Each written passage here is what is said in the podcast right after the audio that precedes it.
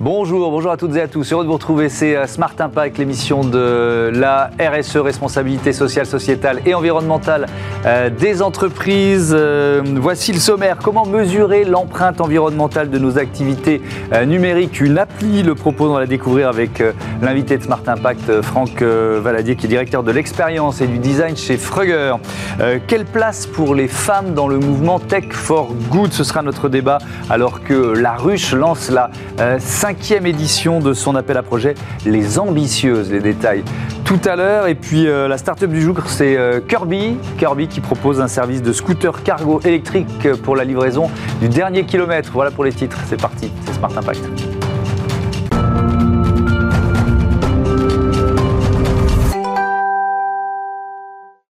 Bonjour Franck Valadier, bienvenue. Bonjour Thomas. Vous êtes donc euh, directeur de l'expérience et du euh, design chez euh, Frugger. C'est quoi Frugger Une start-up à impact On peut la définir comme ça? C'est exactement la bonne définition. Une jeune start-up, on a tout juste un an. Oui.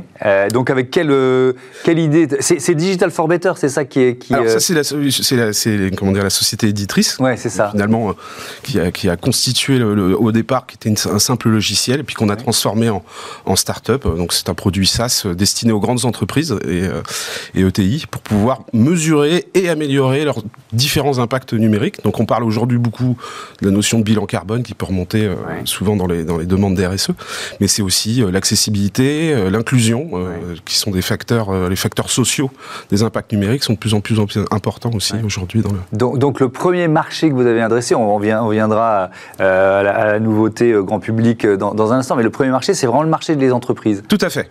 Et alors, la spécificité, c'est qu'effectivement, euh, vous en parliez par rapport à Digital for Better, c'est on est une entreprise à mission, agréée c'est-à-dire que euh, alors c'est pas qu'on se définit comme des Robins des Bois, c'est pas c'est pas c'est pas la situation, mais le, notre définition c'est que pour, pour on, on, reverse 50% de nos bénéfices pour les associations, euh, pour les dans le domaine du numérique, qui n'ont pas les moyens et qui forcément pourraient pas se développer économiquement. Et l'idée, c'est d'aller aussi agir auprès des grandes entreprises qui elles, ont beaucoup plus d'impact auprès de la société, des mmh. consommateurs, euh, pour pouvoir euh, bah, nous nous développer économiquement, mais aussi mmh. agir plus plus grandement au niveau niveau national aujourd'hui et puis international demain. Donc on est vraiment dans le domaine de, de l'économie sociale et, solidaire. Peut-être un constat sur le, les chiffres de l'empreinte environnementale euh, du, numérique, 730% d'augmentation des émissions carbone dues au smartphone euh, en 10 ans, 88% des Français qui changent leur téléphone alors qu'ils fonctionnent encore, 15% des téléphones collectés pour être recyclés, 15% euh, seulement. Est-ce que cette empreinte, je reste sur le constat avec vous, est-ce qu'elle elle, explose vraiment ou est-ce qu'on commence amorcer un repli ah non, non, je pense qu'on n'est pas du tout on n'est pas du tout dans le repli. C'est au hein. contraire, euh, aujourd'hui, on aurait plus tendance à penser que ça pèse pas grand-chose.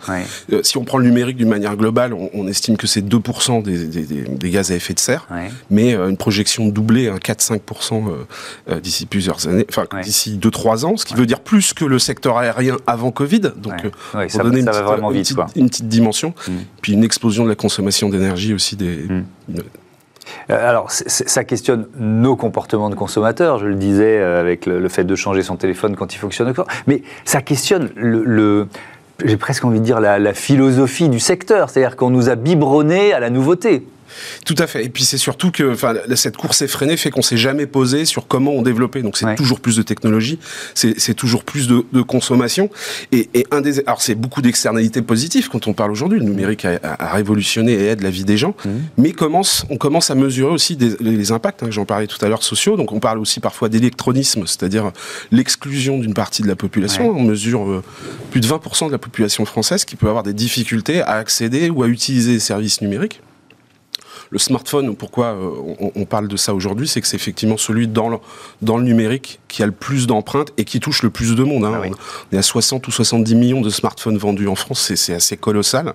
Et comme vous le disiez, que 15% qui peuvent être recyclés chaque année. Donc c'est de la perte euh, de, ressources rares qui deviennent de plus en plus rares, donc qui sera un, des enjeux de demain. Hmm. Euh, donc vous lancez euh, une appli à destination du, grand public. Qu'est-ce qu'on va y trouver? Bah, C'est dans le cadre, de, comme je vous le disais, de notre mission. C'est vrai que notre modèle économique, il est sur les grandes entreprises, mais on hmm. s'est dit que nous, on veut agir auprès de tout le monde. Donc on s'est dit qu'on allait trouver une, enfin proposer une application gratuite qui permet de, à travers un score, ça c'est quelque chose d'important, de mesurer l'empreinte et les impacts de son mobile. Alors aujourd'hui, ça veut dire quoi? C'est-à-dire qu'on on parle souvent, euh, comment dire, d'équivalence en kilomètres de voiture. En fait, c'est des choses qui parlent pas aux gens. Donc, on mmh. s'est dit qu'un score, c'était quelque chose qui permettait finalement de mesurer, de rendre crédible quelque chose qui n'existe pas. Il un peu immatériel. oui. Tout à fait. Donc, c'est une sorte de Nutri-Score, mais environnemental. Ça. on peut dire ça comme ça. Aujourd'hui, donc, on, on, va se baser sur différents, euh, différents critères. Pour être honnête, effectivement, aujourd'hui, entre 60 et 70% de l'empreinte est due au matériel lui-même. Donc les usages sont, plus restreints dans le poids. Mais en fait, c'est les usages qui créent ça. J'ai une petite anecdote. L'anniversaire de ma maman euh, la, semaine dernière, on lui a acheté un bracelet connecté. le bracelet connecté, euh, son téléphone, les deux sont compatibles, sauf qu'il faut pas installer un logiciel. Et le logiciel n'est pas reconnu par le téléphone parce qu'un système trop ancien. Mais du coup, on est quel constat? Soit il faut que je change le téléphone eh pour pouvoir faire fonctionner le bracelet, mm. soit elle ne peut pas accéder à ce bracelet qui lui permettrait de mesurer ses pas ou son activité. Donc finalement, une certaine forme d'exclusion. Les usages, c'est là qu'ils se situent, c'est-à-dire que c'est tout ce qui va être ces créations de logiciels, tout ce qui fait que on, ça nous force ou ça nous incite à renouveler nos matériels qui, pour le coup, eux, ont le réel impact aujourd'hui lors de leur fabrication notamment. Alors si on passe, euh, si on parle effectivement des, usages, de, quelles activités euh, liées au mobile euh, on parle Qu'est-ce que vous allez mesurer dans nos, activités? Quel type d'impact? Dans, les temps de connexion, euh, alors aujourd'hui on parle beaucoup, c'est tout ce qui va être euh, les, comment dire, les accès au téléchargement, au, streaming, hein, donc les réseaux sociaux aussi. Hein, essentiellement l'usage du téléphone aujourd'hui c'est plus pour téléphoner. Heureusement c'est beaucoup les réseaux sociaux, regarder des films sur les plateformes. Oui c'est ça, ce que j'allais vous dire. Combien de vidéos j'ai vu aujourd'hui euh, quel, temps de vidéo j'ai ça, c'est effectivement des choses qui sont de plus en plus optimisées parce que ce mhm. sont des grandes plateformes qui, à travers leur, leur serveur, arrivent à, optimiser un petit peu leur empreinte. Mais, mais encore une fois, c'est à chaque fois qu'on on, on, travaille dans ces nouveautés, on va chercher, tirer des services qui, eux, ont un impact totalement invisible euh, en bout de chaîne, finalement, enfin, ou en début de chaîne plutôt. Euh, J'ai vu qu'il y avait un indice environnemental, un indice social, un indice de sobriété. Euh, c'est ça, ça c'est pour le grand public ou c'est pour les entreprises pour les deux. C'est pour les deux. C'est le même principe. C'est le même principe. On a repris notre même principe de scoring qu'on applique sur notre logiciel auprès des entreprises sur le sur le grand public. D'ailleurs, petite anecdote, donc Frugger, hein, qui, on a donné le nom à l'application, qui, est, le nom de notre mm. startup, qui est un dérivé de frugalité. Donc, euh, voilà. Et donc sur la sobriété, c'est par exemple sur un téléphone, c'est euh, des choses bêtes, c'est le nombre d'applications qu'on peut installer, c'est de se dire qu'on n'est pas obligé de déployer tout le temps des services, toujours de, mm. cette espèce de surenchère de consommation. Et, et, ça fonctionne via des alertes, ou alors c'est moi qui vais décider d'aller, tiens, je vais vérifier euh, cette semaine comment j'ai comment j'ai travaillé, comment j'ai consommé sur mon sur mon mobile, quoi. Ça a été un, c'était un vrai challenge parce que le, le, aujourd'hui, nous aussi, dans notre mission d'être euh, éco-responsable, on fait attention à ne pas euh, prendre les données des gens, hein, de les, respecter, et puis les, téléphones eux-mêmes, hein, notamment le, euh, marqué à la, à, la pomme, euh, verrouille beaucoup les, les, les, données, donc pour le bien de ses utilisateurs. Donc on a joué sur ce qui était disponible, c'est-à-dire des, temps de connexion d'utilisateur du téléphone, l'identification du téléphone qui nous permet de récupérer son indice qu'on appelle d'ACV, donc de cycle de vie, mhm. euh, et, de aussi des données qu'on a par rapport à sa fabrication parfois pas toujours très bien données par les fabricants. Et puis après, via des, des, euh, des tests, quiz déclaratifs, on va pouvoir renseigner ses usages, nombre d'heures de connexion, euh, type de type de, de, de de serveurs, euh, nombre de fois, nombre d'applications que j'ai installées, euh, différentes choses comme ça qui vont permettre de compléter mhm. l'algorithme et de pouvoir remonter comme ça un score euh, complété, qui du coup se met à jour en fonction effectivement de son usage après une fois qu'on a on a renseigné ce type de, de, données. Euh, est lauréate 2022 du top 50 de l'entrepreneuriat à, impact. Bravo, c'est une reconnaissance. Qu'est-ce que ça change? Est-ce que ça vous ouvre des portes? Est-ce que comment vous, vous imaginez faire fructifier euh, oh. euh, une nouvelle comme celle-là?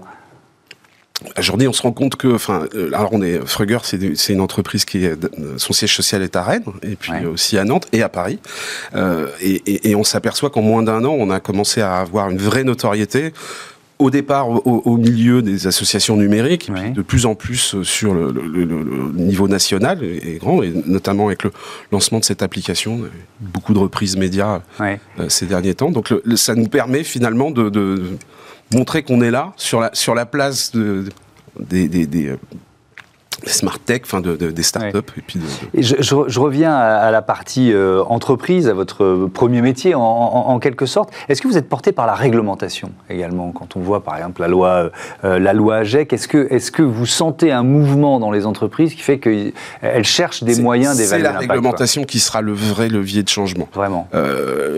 AGEC fait que depuis cette année, les opérateurs téléphoniques sont obligés de remonter leur marque import. C'est aussi le contexte dans lequel on sort cette application. Euh, et demain, c'est une évidence que la réglementation va se si ce n'est se durcir, d'être de plus en plus contraignante et incitative auprès des entreprises pour pouvoir euh, encore une fois mesurer, parce que c'est vrai que c'est un des enjeux aujourd'hui. On ne voit pas, c'est totalement invisible. Mmh.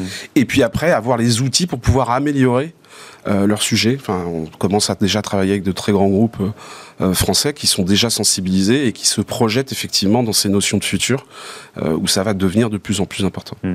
Merci beaucoup. Merci, Franck Valadier. Bon vent à, à, Fruger. On passe à notre débat. Tiens, on reste dans l'univers de la Tech for Good pour y parler de la place des femmes.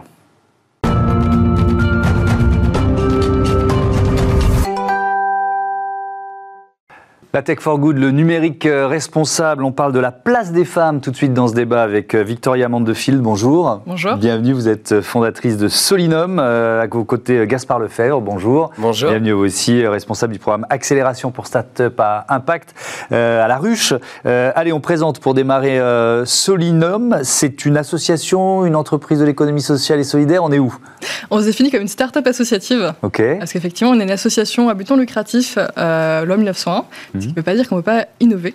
Euh, donc nous, notre mission, c'est d'innover dans la lutte contre la pauvreté. Et on le fait aujourd'hui à travers euh, deux axes phares. D'abord, informer les personnes en situation de précarité sur tous les lieux utiles euh, pour répondre à leurs besoins avec SoliGuide. Mmh. Et ensuite, on héberge les femmes sans abri chez des particuliers avec Merci pour l'invite. Eh ben, on, rentrera dans le détail tout à l'heure. La ruche, on a déjà reçu la ruche ici, mais euh, je veux bien que vous nous rappeliez un peu ce que, ce que vous faites. Alors la ruche, c'est un réseau national euh, d'incubateurs euh, dédié à l'accompagnement d'entrepreneurs et de créateurs d'entreprises à impact. Mmh. Aujourd'hui, on est présent un peu partout sur le territoire et la grosse activité de la ruche, c'est d'accompagner justement ces entrepreneurs, finalement de l'idée jusqu'à la première levée de fonds, sur toutes les phases d'amorçage que peuvent connaître une entreprise à impact quelques chiffres, euh, près d'un millier d'entrepreneurs accompagnés en, 2021, euh, des dizaines d'experts, euh, une communauté d'un millier d'entrepreneurs. Ça c'est important, 83% de taux d'activité des projets accompagnés trois ans après, donc ça, voilà, ça tient, et 123 entreprises à impact portées par des femmes sur des programmes longs. Euh, et on va euh, zoomer sur cet aspect-là, puisque vous lancez la cinquième euh, édition de votre programme, Les Ambitieuses Tech for Good. C'est quoi exactement? Les Ambitieuses Tech for Good, c'était un pari déjà, de se mhm. dire qu'il existe en France des femmes entrepreneurs qui entreprennent dans l'impact et en plus qui utilisent toutes les opportunités que peuvent offrir le numérique et la tech pour résoudre un enjeu de société. donc donc c'était euh, avant tout de se dire bon bah on peut détecter, accompagner euh, et permettre une accélération de ces porteuses de projets, de ces euh, femmes entrepreneurs qui développent ces solutions. Mhm. Et donc on a lancé il y a bah, bientôt cinq ans, c'est la cinquième édition, ce programme d'accompagnement qui permet justement de pouvoir permettre d'accompagner sur neuf mois tout type de projet tech for good, dans tout type de sujet d'impact finalement, mhm. social, environnemental, sociétal, euh, dans leur développement. Ouais. Alors il y a peut-être des, des, téléspectatrices qui nous regardent là et qui se disent mais c'est pour moi. Euh, c'est quoi les critères pour candidater? Alors les critères pour candidater, euh, c'est d'être une femme entrepreneur ou avoir une cofondatrice dans l'équipe. Mhm. Évidemment, on encourage la mixité dans les équipes. On doit avoir une preuve de concept, une solution qui est déjà développée, puisque l'enjeu c'est vraiment de permettre une accélération, donc pas, pas forcément d'accompagner l'idéation euh, et puis euh, des premiers clients, euh, un premier axe commercial développé, et d'être partout en France, peu importe la localisation. et c'est ouvert à toutes. Jusqu'au 27 mars, on a un appel à projet et mhm. l'accompagnement est gratuit. 27 mars pour se porter candidate, c'est la date limite. Victoria Mandefeld, vous avez été accompagnée par ce programme, les, ambitieuses. Retour d'expérience, qu'est-ce que ça vous a apporté? Moi, j'étais accompagnée, c'était une super expérience, mhm. notamment pour structurer le projet trouver son modèle économique, son modèle juridique, euh, apprendre des choses ultra importantes comme la mesure d'impact social. Mhm. Gros mot à l'époque, mais aujourd'hui, euh, je peux vous dire avec fierté qu'il il y a 66 000 recherches tous les mois sur Soliguide, qu'on a fait 70 hébergements avec Merci pour l'invite, ou que euh, Soliguide facilite la vie des travailleurs sociaux pour 95% d'entre eux. Ouais. Donc voilà, ça c'est la mesure d'impact. Mhm. Euh, c'est bête, mais c'est hyper important et c'est ce qu'on apprend à la ruche. Mhm. Vous, vous- j'ai lu en préparant l'émission, euh, vous disiez, j'ai le syndrome, le syndrome de l'imposteur. Allons bon, euh, on est, vous n'êtes pas la seule, hein, ça, ça- ça arrive et ça peut durer toute la vie, ce genre de choses. Mais est-ce que la ruche vous a aidé à vous en débarrasser ou à l'atténuer d'une certaine façon? À prendre confiance, quoi. Oui, quand je suis arrivée à la ruche, il faut se dire que du coup, je sortais tout juste de mes études. Oui. J'étais stagiaire, étudiant entrepreneur, euh, toute seule. Euh, et donc, évidemment, j'avais un gros syndrome de l'imposteur. Comment est-ce que je- moi, je pouvais monter une boîte? Comment Ouais. est-ce que je pouvais aider les personnes en situation de précarité et changer les choses? Et donc là, Oui, euh, comment moi je vais y arriver alors qu'on a des candidats à la présidentielle qui nous promettent ça depuis, euh, depuis euh, 30 ans, vous voyez ce que je veux dire? Ah, clairement. Oui. Et franchement, la ruche, elle m'a énormément aidé là-dessus, Mhm. à prendre confiance, euh, m'entourer aussi. Mhm. Euh, et euh, beaucoup de, de moments où juste euh, j'appelais Gaspard en lui disant Ah mon Dieu, il y a tout qui va pas, qu'est-ce que je fais? Et qui me disent juste Non, mais t'inquiète, en fait, tout va bien. D'autres sont passés par là. C'est- C'est c'est là aussi le- le- l'intérêt de la ruche. Bah, c'est de force, partager les bonnes pratiques et, et éventuellement éviter les, les erreurs d'aiguillage, quoi, c'est ça? C'est ça, c'est la force de la communauté, du Ouais. groupe, de la sororité même, on peut dire. C'est Mhm. parce qu'on est dans un groupe de euh, 10 femmes entrepreneurs pendant 9 mois qui Ouais. se voient régulièrement, qui partagent des doutes, des inquiétudes liées à toute euh, vie d'entrepreneur forcément euh, et se soutiennent. Et on met un point d'honneur évidemment dans justement nos programmes d'accompagnement euh, dédiés aux femmes entrepreneurs à accompagner euh, évidemment les personnes aussi derrière les projets. C'est-à-dire qu'on va accompagner des sujets opérationnels stratégiques évidemment des projets. Mais derrière il faut que ces entrepreneurs qui montent ces projets aillent bien puissent avoir une bonne répartition vie perso vie pro et cet effet de communauté ce partage d'expérience bah, permet ça Oui, et, cet aspect de la confiance, je vous en parlais parce que c'est vraiment pas neutre quand on arrive dans un secteur qui est quand même assez machiste. C'est un de nos combats dans cette euh, émission. Euh, 2% euh, de fonds en France levés par des femmes, c'est quand même pas beaucoup. Les femmes à la tête de 9% des startups et 9% des fondateurs s'associent à des femmes, quand 61% des femmes s'associent à des hommes. Voilà, ça c'est le, constat. Euh, Est-ce que euh, c'est aussi pour amorcer un rééquilibrage que vous avez lancé les, les ambitieuses, Gaspard Lefebvre? Euh, tout à fait, bien évidemment. On avait commencé par un premier programme d'accompagnement à destiné à toutes les porteuses de projets dans l'impact qui s'appelait Mhm. les audacieuses, que j'ai l'audace de me lancer. Et puis après, on a continué avec les ambitieuses. J'ai l'ambition de me développer. L'enjeu, il est assez majeur. c'est de faire émerger des rôles modèles. Des rôles modèles comme Victoria, des rôles modèles comme toutes celles qui sont passées, ces 60 entrepreneurs qui sont passés par le programme, pour inspirer les suivantes en disant c'est possible, déjà, euh, d'entreprendre euh, dans l'impact et en plus dans le numérique. Donc on est euh, quand même sur deux sujets clés. Et bah, venez, faites-le, suivez mes pas. Et on est persuadé qu'en en inspirant plusieurs, en dédiant ces programmes d'accompagnement Mhm. justement à ces profils, eh bien on fera émerger plus de femmes entrepreneurs. Et c'est des projets qui, euh, dans les chiffres, hein, sont plus résilients, euh, plus durables, plus pérennes euh, dans, euh, dans la création et le développement de ces activités. Ouais. Ce machisme, vous, l'avez, euh, vous y avez été confronté, vous l'avez ressenti Ou pas forcément d'ailleurs, je ne sais pas. Euh, déjà, en commençant ingénieur, Ouais. je baignais dans ce machisme. D'accord. Euh, et je l'ai retrouvé dans tout mon parcours d'entrepreneur, euh, Ouais. évidemment. Euh, J'ai l'espoir, en tout cas, que ça commence à s'atténuer et qu'en tout cas, il y a des structures comme la ruche qui essayent de faire contre-pied. Euh, pour, euh, pour nous aider, femmes entrepreneurs. Mais c'est sûr qu'il y a tout un tas de rendez-vous. Je me suis retrouvée devant des hommes qui ne me respectaient pas du tout par le seul fait que j'étais une jeune femme. C'est dingue parce que à à chaque fois qu'on est sur ce thème, euh, je pose cette question-là. Hein, c'est pas très original, mais je la pose pour voir si je, vais avoir un parcours, une femme qui va me dire ah ben non, pas du tout, ça m'est jamais arrivé. Et évidemment, j'ai jamais eu cette réponse. C'est quand même, ça vous met pas dans une rage folle parfois? Vous n'êtes pas sorti des fois d'un rendez-vous en disant mais c'est pas possible ce monde de, j'allais dire de, vieux de vieux mecs euh, euh, qui regardent les femmes comme si elles n'étaient pas capables de se lancer quoi. Non mais c'est vrai. L'avantage de l'entrepreneuriat social, c'est que la rage folle qu'on a, on Ouais. le transforme en énergie Mhm. euh, pour entreprendre, pour aider les personnes Mhm. et pour avoir l'impact. Ouais. Et donc, du coup, c'est pas si grave. Bon, ok. Alors, je, je voudrais entrer dans le détail. Ce, ce- euh, cette plateforme SoliGuide, euh, c'est quoi les services que vous proposez? Sur Soliguide, les personnes en situation de grande précarité, elles peuvent trouver tous les lieux qui vont permettre de les aider. Euh, donc, euh, de la distribution alimentaire euh, à l'épicerie sociale, en passant par la permanence juridique, les cours de français pour les personnes en situation d'exil, mmh. vraiment qui vont pouvoir les orienter. Et ça, c'est vraiment important parce qu'en tant que maraudeuse, moi-même, j'ai pu voir de nombreuses fois l'effet désastreux psychologique que ça peut avoir sur les personnes de ne pas savoir où aller, de se retrouver brinque-ballé entre différentes structures et de final perdre espoir, perdre leur temps. Euh, c'est vraiment une course contre la montre quand on tombe en situation de précarité. Mhm. Et là, en ce moment, avec la crise Covid, on se retrouve avec une crise sociale qui fait, euh, qui fait suite. Et c'est urgent d'aider ces personnes à se retomber sur leurs pattes très rapidement. Ça veut dire qu'il y a plus de gens qui se retrouvent dans cette situation depuis, euh, depuis quelques mois. Il y a eu un, effet retard, en quelque sorte, de la, de la crise Covid. Vous le ressentez, ça? Malgré les aides, malgré. Enfin voilà, on a été dans un pays plus protecteur que d'autres, hein, quand même, il ne faut pas l'oublier. C'est vrai, heureusement, sinon ça aurait été bien pire. Euh, nous, on l'a vu dans les chiffres. Quand on a fait euh, le premier confinement avec Soliguide, mmh. on a vu qu'il y avait 70% des structures d'aide aux personnes en situation de précarité qui avaient fermé leurs portes. Mmh. Donc imaginez, vous dépendez des colis alimentaires d'une association, du jour au lendemain, elle n'est plus là. Qu'est-ce que vous faites? Euh, On a eu un pic de recherche de plus de 500% sur Soliguide à ce moment-là, ce qui montre qu'il y avait des besoins qui étaient encore plus urgents qu'avant. Mmh. Euh, qu'est-ce qui vous a plu euh, dans, cette plateforme euh, de, Solinum pour, voilà, en, faire une des ambitieuses en quelque sorte? Bah, Je mentirais pas si d'abord c'est l'entrepreneur derrière le projet qui nous a plu bien évidemment. Mmh. parce que derrière c'est la capacité justement de porter Solinum et Soliguide là où il est aujourd'hui. Vraiment un acteur de référence sur, sur cette thématique. Et puis derrière évidemment l'utilisation intelligente de la tech, de la technologie. Une application euh, simple d'orientation finalement euh, pour permettre de résoudre un vrai problème euh, de, lié à la précarité qui est la redirection vers les autres structures. donc pour nous, c'était vraiment cette, finalement cette double aspect du projet, un projet tech qui se développe avec des ingénieurs, des développeurs derrière mmh. et un impact derrière qui voulait être important jusqu'à monter une autre activité qui était Merci pour l'invite, qui était dédiée à l'hébergement euh, de, femmes euh, sans abri.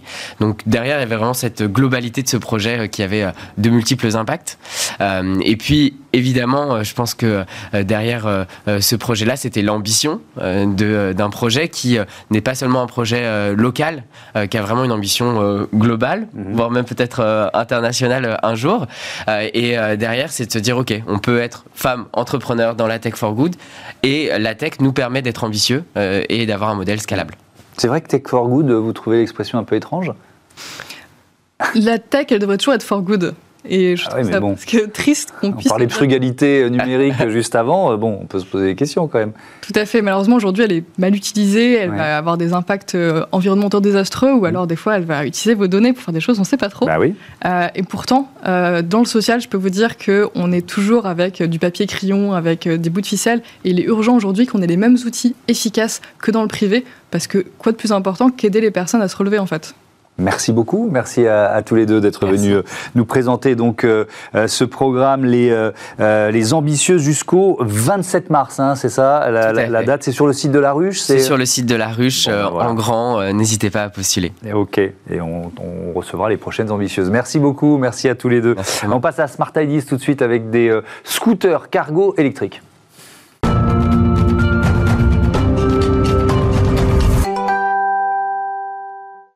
Bonjour Rodi Tafial, bienvenue. Vous êtes euh, le cofondateur de euh, Kirby, vous l'avez créé l'an dernier euh, avec Reda Bellassène. C'est quoi Kirby?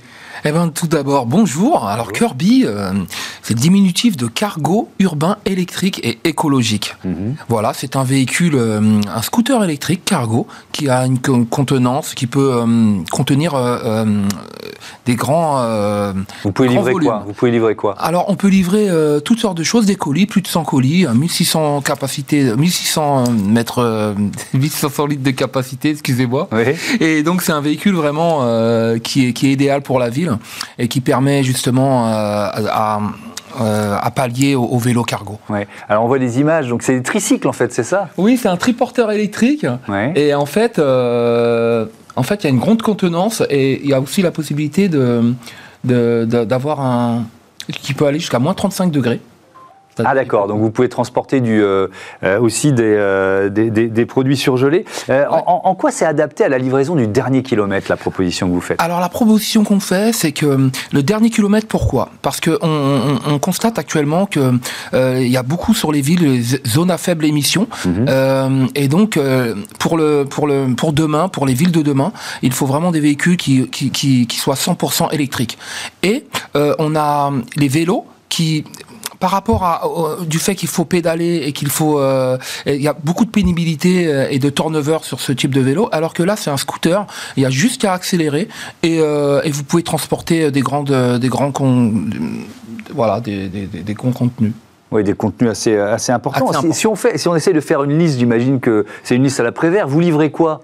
Alors, on livre un peu tout. Il y a les quick service, il y a les métiers de bouche, euh, il y a tout ce qui se fait en, actuellement. Euh, euh, on, voit bien que le que l'e-commerce, ça marche beaucoup, que les gens aiment, aiment, être livrés. Euh, maintenant, ils sont habitués à, avec leur portable à juste cliquer et avoir euh, la livraison tout de suite qui arrive. Mhm. Maintenant, c'est même plus la livraison du dernier kilomètre, c'est la livraison des dix dernières minutes. Mhm. Donc, Kirby s'adapte très bien à, à, à ce marché-là et c'est vraiment une, explosion actuellement dans toutes les villes euh, de France. Et euh, c'est pour ça qu'il a, il a tout à fait euh, son il a tout à fait son utilité dans la ville de demain. Qui sont vos clients aujourd'hui? Alors nos clients, ça peut aller des, comme je vous ai dit, des métiers de bouche, ça peut être les TPE, les PME, tous vraiment qui, qui, qui ont qui ont une impact justement à, par rapport à, à l'écologie. qui cherchent à limiter leur impact. Qui cherchent à limiter leur impact, merci. Mmh. Et, euh, et ça, ça, va vraiment euh, de, tout type de société.